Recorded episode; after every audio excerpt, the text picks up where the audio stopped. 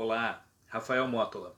Esses dias o colega e amigo e também cliente Luiz Weber me fez o seguinte questionamento: Rafael, como fazer para que as pessoas tenham um alto engajamento como auditores internos nas organizações?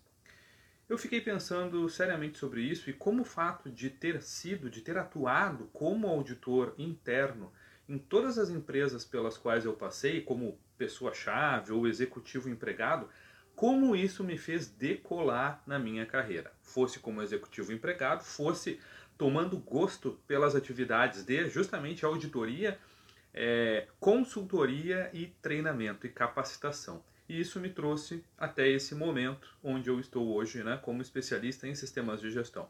Mas digamos, e eu expliquei isso para o Weber, né, digamos, Weber, que a pessoa não queira de fato ser um especialista, uma especialista em sistemas de gestão. E aí?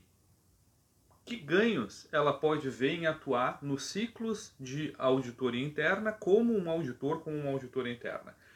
Conhecimento, uma visão aprofundada dos processos, entender e começar a perceber as zonas cinzentas nas interfaces entre os processos dos sistemas de gestão ficar hábil, habilidoso, habilidosa em encontrar oportunidades, entender, manjar mais sobre gestão. E o que mais? Um outro ponto chave, pessoal, na minha opinião, é como sair de situações de saia justa, como enfrentar técnicas de contra-auditoria, como treinar a habilidade, a skill super necessária negociação.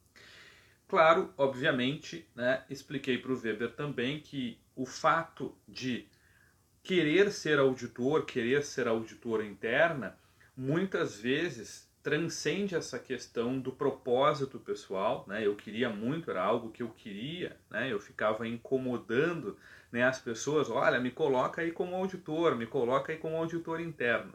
Então, muitas vezes há de se ter uma preparação no processo recursos humanos, no processo desenvolvimento humano das organizações, para que as pessoas que efetivamente são auditores, são auditoras internas, sejam e tenham esse atributo, né, e sejam aproveitadas em processos de recrutamento interno da organização e sejam reconhecidas como profissionais diferenciados.